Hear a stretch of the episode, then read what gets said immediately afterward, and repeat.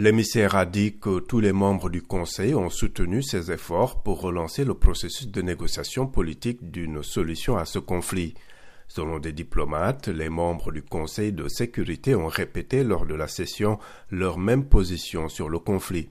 Stéphane de Mistura, nommé en novembre, avait effectué en janvier sa première tournée dans la région qui l'a conduit à Rabat au Maroc, en Mauritanie et à Tindouf en Algérie pour y rencontrer le Polisario.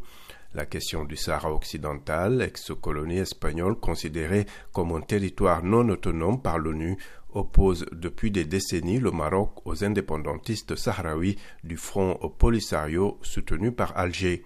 Pour Rabat, la relance des négociations, suspendues depuis 2019, doit s'inscrire dans le cadre de tables rondes euh, réunissant le Maroc, le Polisario, mais aussi l'Algérie et la Mauritanie.